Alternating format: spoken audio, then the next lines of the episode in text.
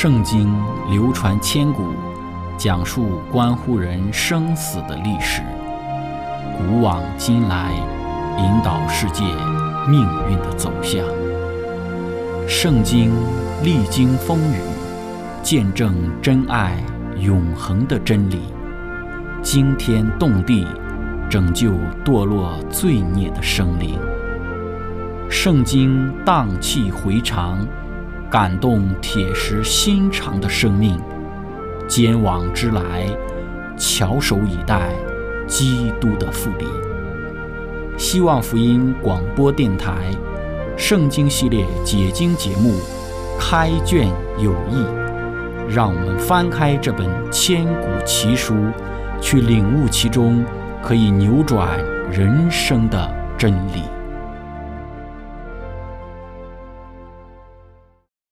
亲爱的听众朋友，平安！欢迎您收听《圣经解经》节目《开卷有益》，我是您的朋友志成。今天我们学习《圣经·创世纪》的二十四章六十一到六十七节。经上记着说，利百加和他的使女们起来，骑上骆驼，跟着那仆人，仆人就带着利百加走了。那时以撒住在南地，刚从比尔拉海来回来。天将晚，以撒出来在田间默想，举目一看，见来了些骆驼。利百加举目看见以撒，就急忙下了骆驼，问那仆人说：“这田间走来迎接我们的是谁？”仆人说：“是我的主人。”利百加就拿帕子蒙上脸，仆人就将所办的一切事都告诉以撒，以撒便领利百加进了他母亲撒拉的帐篷，娶了她为妻，并且爱她。以撒自从他母亲不在了，这才得了安慰。亲爱的朋友，今天我们一起学习的主题是以撒的婚姻。开始学习之前，我们一起聆听一首诗歌《灭亡》。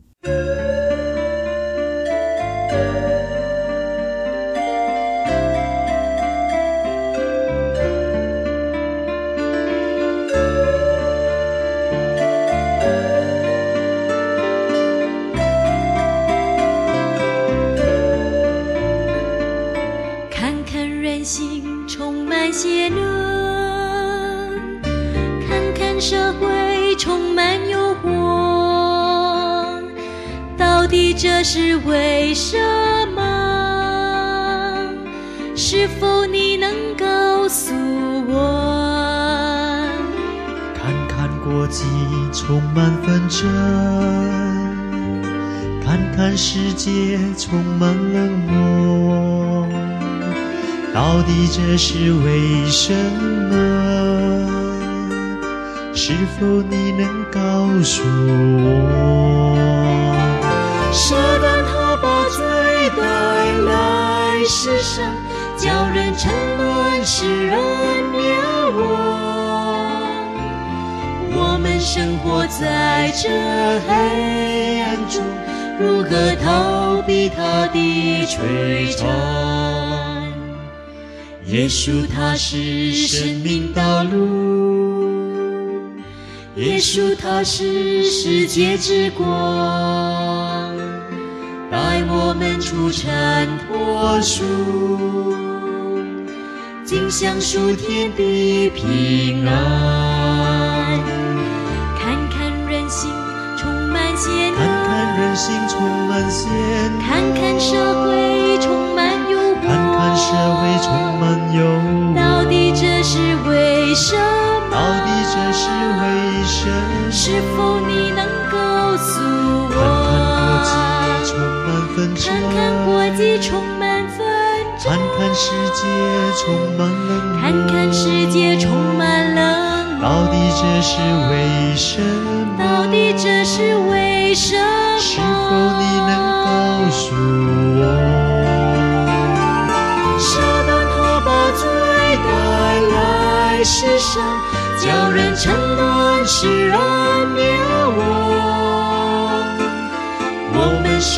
在这黑暗中，如何逃避他的摧残？耶稣他是是生命道路，耶稣他是生命道路，耶稣他是世界之光，耶稣他是世界之光，带我们出尘脱俗，带我们出尘脱俗，心想属天的平安。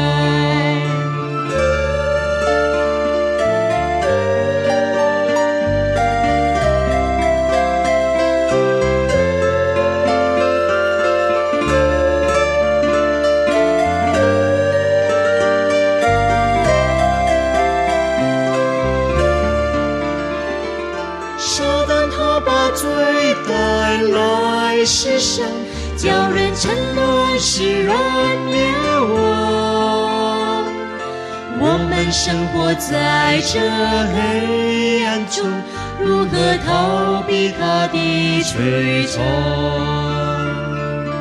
耶稣他是生命道路，耶稣他是世界之光，带我们出尘脱俗，尽享属天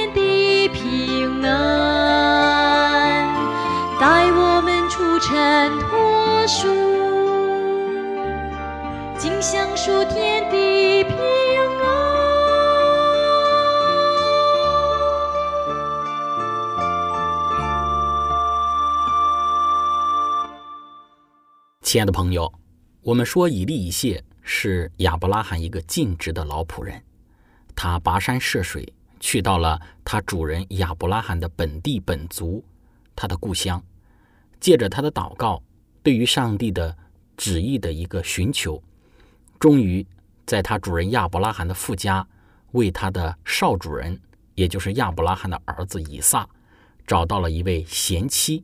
利百加，以利以谢出于对于自己主人的忠诚，他没有多待一日，第二天就起行，从利百加的故乡拿鹤城返回到亚伯拉罕的所在地，也就是迦南。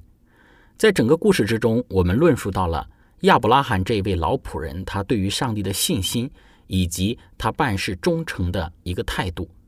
当然，我们也论述了利百加他那一种内外皆美的品格。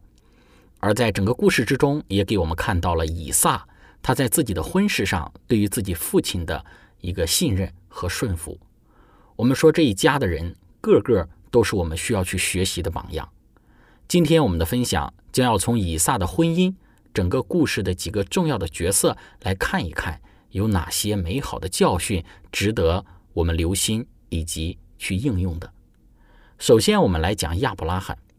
我们说，在自己儿子以撒的婚事上，亚伯拉罕他其实有许多的顾虑。他顺服上帝，听从上帝的呼召，他背井离乡，离开了自己的本地本族父家，往上帝所指示他的迦南地去。在迦南地多年的生活，终于使得他得到了上帝给他的应许的儿子以撒。随着以撒慢慢的长大，亚伯拉罕的妻子撒拉也已经寿终正寝了。他就很忧心他儿子以撒的婚姻，因为迦南地的居民的邪恶，亚伯拉罕没有为自己的儿子以撒找一个迦南的女子作为他的妻子。尽管当时自己血气所生的这个儿子以实玛利已经结婚，并且他的母亲夏甲给他娶了一个埃及女子作为他的妻子，但是显然的，亚伯拉罕也没有想要为自己的这个应许而得的儿子以撒找一个埃及的女子为妻。完全出于对上帝忠诚的缘故，亚伯拉罕决定让自己的年老的仆人以利以谢为以撒在自己的本地本族富家去找一个女子，作为自己的儿子以撒的妻子。从这个故事之中，我们要强调的是，一个做父母的面对自己儿女的婚姻，最应该看重的是什么？当然，就是我们所说的他对于上帝的信仰。人们常说，人生有三个重要的决定，就是工作、婚姻和信仰。但是这三个重要的决定之中，信仰又关乎着人的工作与婚姻的幸福。因此，信仰是非常重要的。如果两个人的信仰不同，侍奉的对象不同，追求的对象方向也不同的话，那么这将会使得自己的婚姻家庭产生很多的问题。也会给自己的工作带来许多的影响。因此，当我们这些为人父母的在为自己的儿女考虑婚姻大事的这个问题之时，千万不要像今日的世人所考虑的一样，首先看的是对方的家境、出生、财富的多寡。首先应该考虑的乃是像亚伯拉罕一般，对方是否是一个信仰、敬畏上帝的人。当然，有些做父母的也会感到很无助，或者是也很无奈。因为现今的时代并非如亚伯拉罕那个时代一般，父母可以去主导儿女的婚事。今日我们说是一个自由恋爱的社会，所谓的“父母之命，媒妁之言”似乎根本对于现今的年轻人无足轻重。但是做父母的却可以做的是，给自己的儿女提供一些建议，以及为自己儿女的婚姻好好的祷告。来寻求上帝的赐福与带领，即便因为自己的儿女们本身可能并不是敬畏上帝的，但是在缔结婚姻的时候，仍旧应该给儿女们建立一个正确的婚姻观。千万不要只凭外貌、只看外在，而忽略了内里的品格。这是我们从亚伯拉罕为以撒娶妻这一件事情上他所有的一个表现，以及我们从中所领受的一个功课。亲爱的朋友，我们再来看亚伯拉罕所差遣的这个老仆人以利以谢，他在整个以撒婚姻的这个故事之中所有的表现。正如以上所说的，我们已经讲过，以利以谢他是一个非常尽职的一个仆人，也是一个非常忠诚于自己主人的一个仆人。而在亚伯拉罕的信仰的影响之下，以利以谢这一个大马色人，一个外邦人。也成为了一个信靠上帝的人。当亚伯拉罕为以撒的婚姻而忧心之时，他所选择的乃是让他前往自己的本地本族的富家寻妻的人。他所选择的就是以利以谢。这表明亚伯拉罕对于以利以谢的整个的信任和器重。亚伯拉罕的信任和器重，在以利以谢后来的表现之中，我们能够看到。亚伯拉罕他的眼光是对的，确实，以利以谢是一个值得信托的仆人。在整个以利以谢为以撒寻妻的行程之中，非常重要的一个特征就是以利以谢的祷告。在抵达南鹤城，也就是利百家的居住地，到后来确定利百家就是上帝为以撒所预备的妻子，在整个过程之中，以利以谢他不止一次的祷告。在圣经注释里面说到。以利以谢在拿鹤的城短暂的停留期间，总共有三次的祷告。对于他来说，人生中的每件事似乎都是一个祷告的机会。不论是为了寻求引领，还是为了感谢他人，可能完全的相信一个完全相信上帝的人。如果我们像以利以谢一样，在我们所做的每一件事情上都认出上帝的话，我们将在我们一切的世俗的事物之中获得何等大的成功！以利以谢是一个祈祷者，是一个习惯祷告的人，是一个在凡事上都祈祷、都祷告的人。每一件事在他看来都是值得交托、值得祷告、值得寻求上帝的指示和带领的。那我有一个朋友，我这个朋友呢，对信仰的认识其实并不是很深。那么有一次就和他一起吃饭。然后一起与他做了一个谢饭的祷告。那祷告完之后，我就与这位朋友一起的交谈，然后就谈到了祷告。然后我就问他是否有祷告的习惯。我的这位朋友非常幽默的回答说：“他说他有祷告，但是呢，他说他的祷告是这样：一般的情况之下，大的事情、人生重大的一些的决定和抉择的时候呢，他就会向上帝祷告。那么至于人生之中的一些的小事，他就讲到，他说我就不麻烦上帝了。其实他的意思就是说自己解决不了的事情，那就要向上帝祷告祷告；而生活中的小事，就凭着自己的能力和智慧去解决，就不需要上帝了。那我想，这样的基督徒应该是大有人在的，而且这一种祷告心理的人也是不在少数的。但是，当我们去看以利以谢他所表现的整个祈祷的精神，我们说他是一个完全依赖上帝，他的祷告是多次的，在一切的事上无论是大事小事上，他都祷告的。即便在一些事情上，他其实是可以凭着自己的智慧去做出一些判断，但是他仍旧倚靠上帝的带领，而耐心的等候上帝是否赐给他有通达的道路。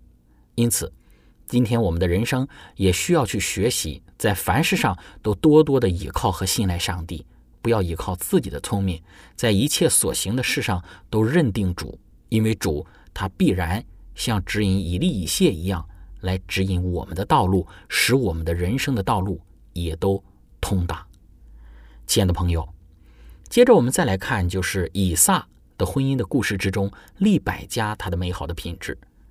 我们说，利百加作为以撒的另一半，在自己敬畏上帝的公公亚伯拉罕的负担之中，被上帝预备成为了亚伯拉罕的儿媳妇，也在亚伯拉罕年老仆人以利以谢的祷告之中，被确定成为了以撒的妻子。利百加在他身上其实有许多美好的特质，在我们之前的分享之中也已经讲述过。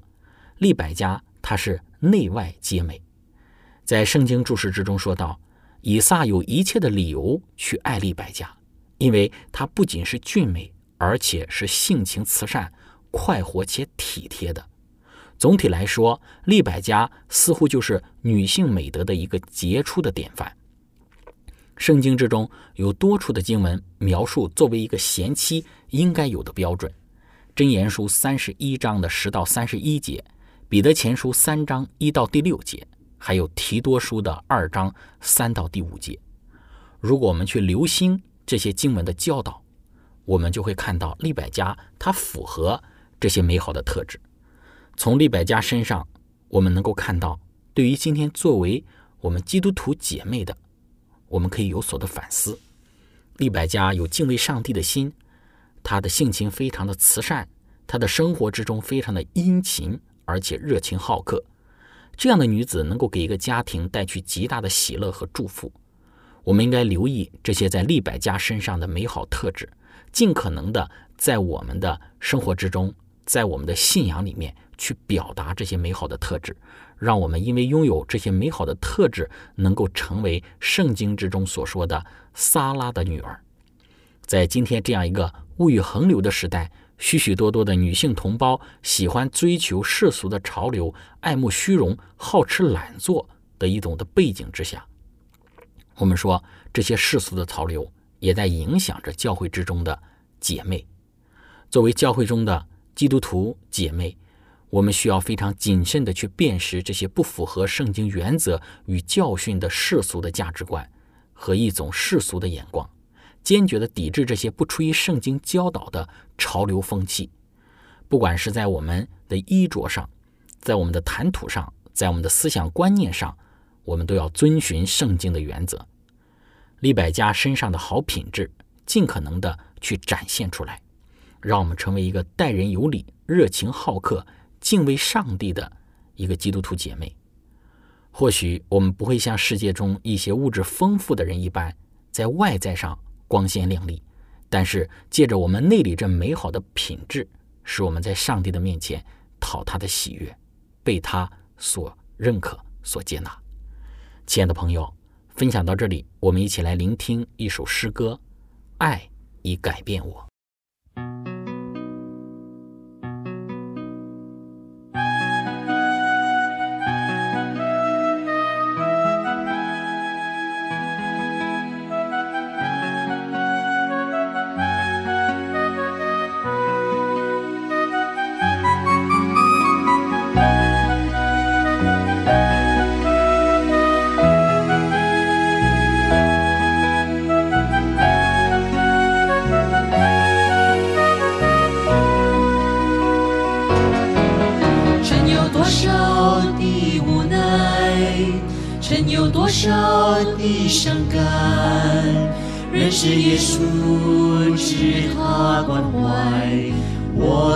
再悲哀。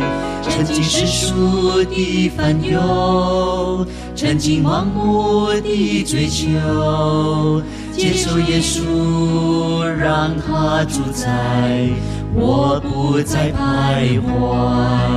主耶稣把爱带来。我的心中充满爱。主耶稣把光带来，我的眼界不狭窄。对世界，对世界，对过去不再眷恋，让它逝去。我决心，我决心跟随主，跟随主，背起十字架，走向永生的道路。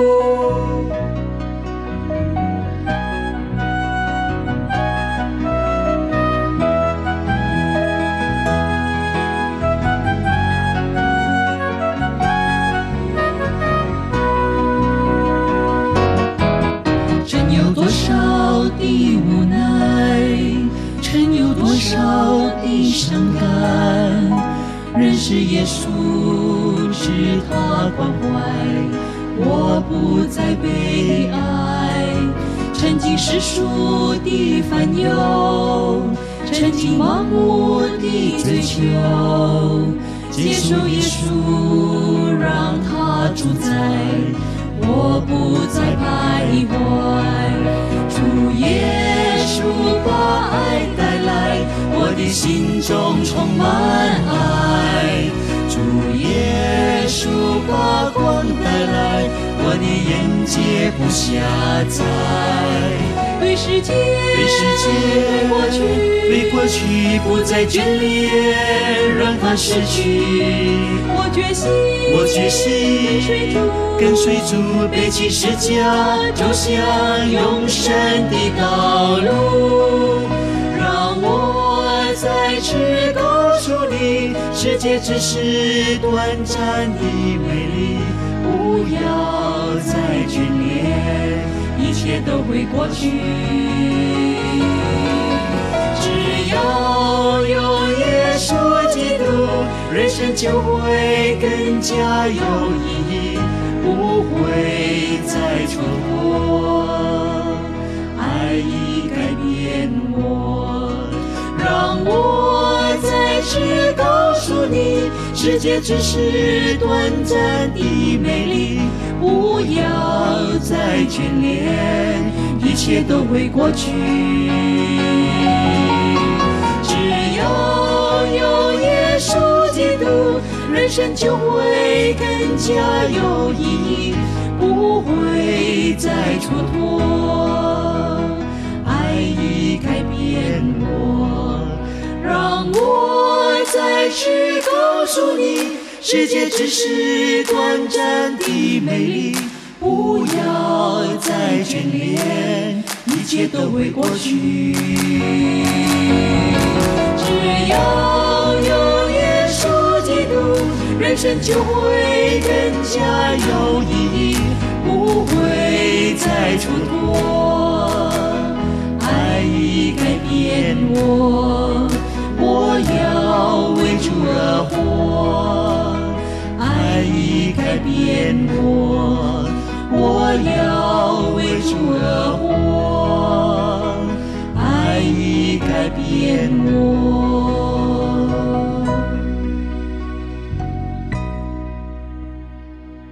亲爱的朋友，以上我们讲到，在以撒的婚姻之中，亚伯拉罕他的心态，以及在为以撒寻妻的过程之中，老仆人以利以谢的表现，再来就是以撒的妻子利百加她那美好的特质。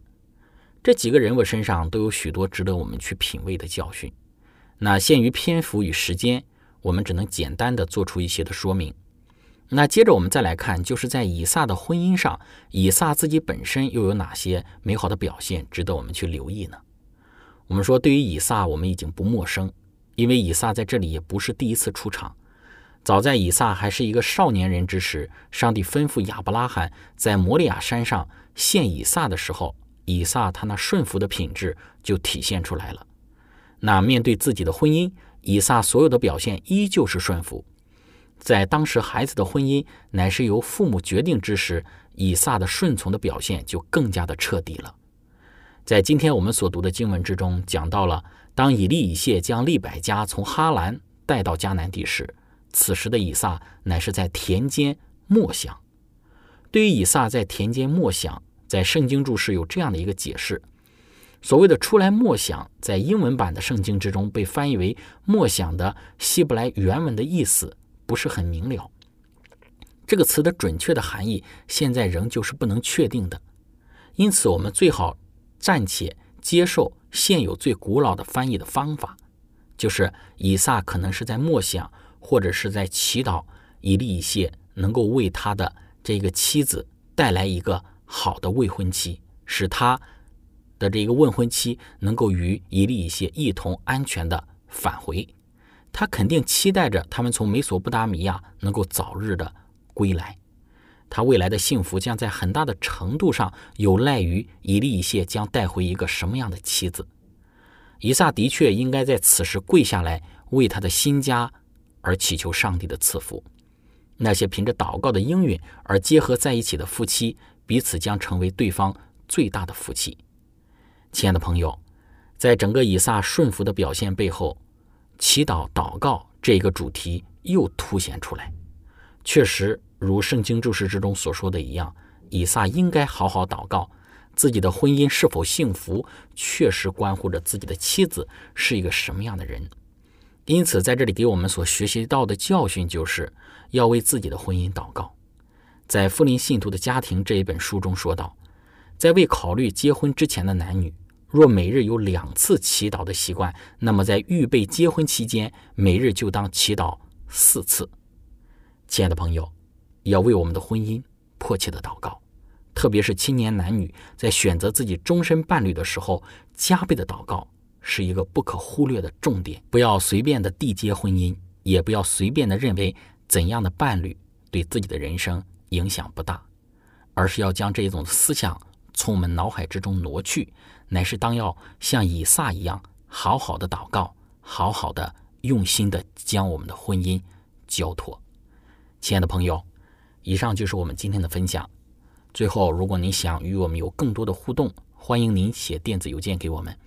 我们的电邮地址是 z h i c h e n g at v o h c 点 c n。